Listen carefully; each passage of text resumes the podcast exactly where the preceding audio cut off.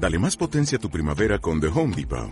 Obtén una potencia similar a la de la gasolina para podar, recortar y soplar con el sistema OnePlus de 18 voltios de Ryobi desde solo 89 dólares. Potencia para podar un tercio de un acre con una carga. Potencia para recortar el césped que dura hasta dos horas. Y fuerza de soplado de 110 millas por hora. Todo con una batería intercambiable. Llévate el sistema inalámbrico OnePlus de 18 voltios de Ryobi. Solo en The Home Depot. Haces más. Logras más. Servir a los necesitados. Es un privilegio abrir la Biblia en esta hora. Miqueas capítulo 6, versículo 8.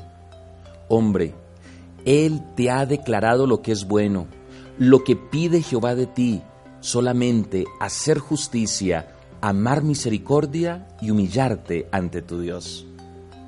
Este texto quizás sea de aquellos que recitamos con facilidad y que hace parte de los que de los eslogan y lemas de muchas actividades religiosas.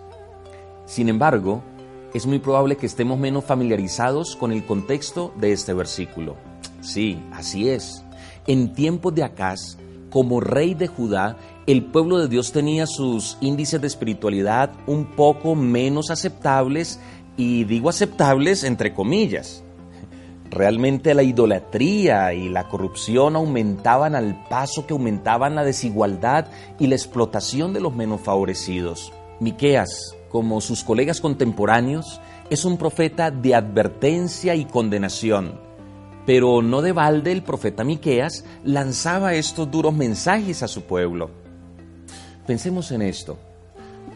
Dios es padre de familia que desea lo mejor para sus hijos. Pero un día el hijo mayor no quiere más recibir consejo de su padre y le aleja de su vida. Sin embargo, el padre no ha dejado de amar a su hijo solamente porque lo alejó de él y se porta mal. El padre busca la manera de advertirle a su hijo sobre las consecuencias de su actuar y con vehemencia le describe el resultado de sus actos.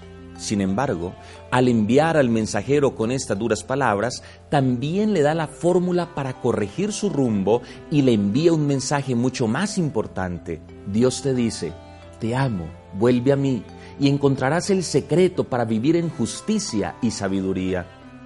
Dios no quiere condenarnos, Él no quiere vernos derrotados, pero sí tiene que decirnos la verdad. Si obramos mal, nos va mal y por amor infinito nos describe cuál será el resultado de nuestro mal proceder. Dios nos ama, apreciados. Como un Padre preocupado por nosotros nos llama al arrepentimiento. Volvamos nuestros rostros al dador de la vida, la justicia y el amor. Bendiciones.